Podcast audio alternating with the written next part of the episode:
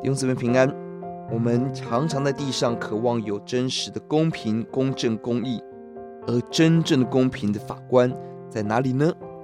诗篇第八十二篇，真正的法官是神自己。本篇诗篇是亚萨诗强调神是最公义的审判官，地上有各种不公不义的审判、屈枉正直的事，我们需要公义。而本篇是地上的权力者与天上法官的对比。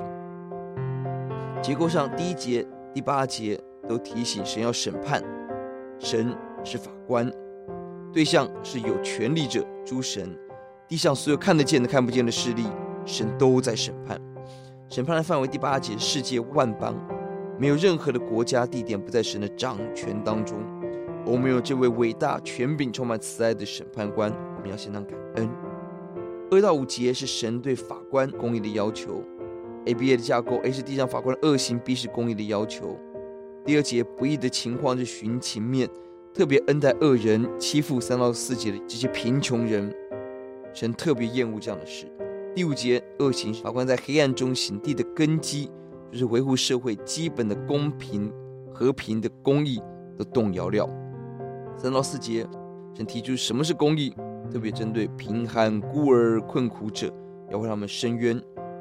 这个社会司法理当是公义最后的防线，让没有权势人可以得到应有的对待。但人要在地上司法找公平公正，不可能。相反的，司法常常成为权势者操弄的玩具，很可怕。即便地上没有公平，但在神里头有公平。六到七节是神公义的审判，对这些法官，神把法官、审判官立在地上，那样的尊贵荣耀，仿佛至高者的儿子，神的代言人。但当人在这位分中离开了神的托付，公义，神要兴起公义的审判。使人死扑倒，像所有人的一样。所有有权势人要知道，最公平的审判就是死亡。每一个人都要面对。关键是我们是顺服以致蒙福的子民，还是地上风风光光、永恒悲悲惨惨的子民？求主让我们认识神的审判权，谦卑顺服，跟随神。钥节第二节，神啊，求你起来审判世界，因为你要得万邦为业。地上一切的不公义当中，我们要认识、明白神的公义、神的旨意。神必定审判世界，必定取得万国作为神的产业。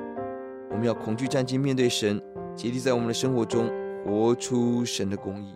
因此，每，有一天你我要跟神一同作王，就让我们成为有怜悯、智慧的公义的王。我们祷告，耶稣帮助我们不在地上找真正的公平，我们在神的里面。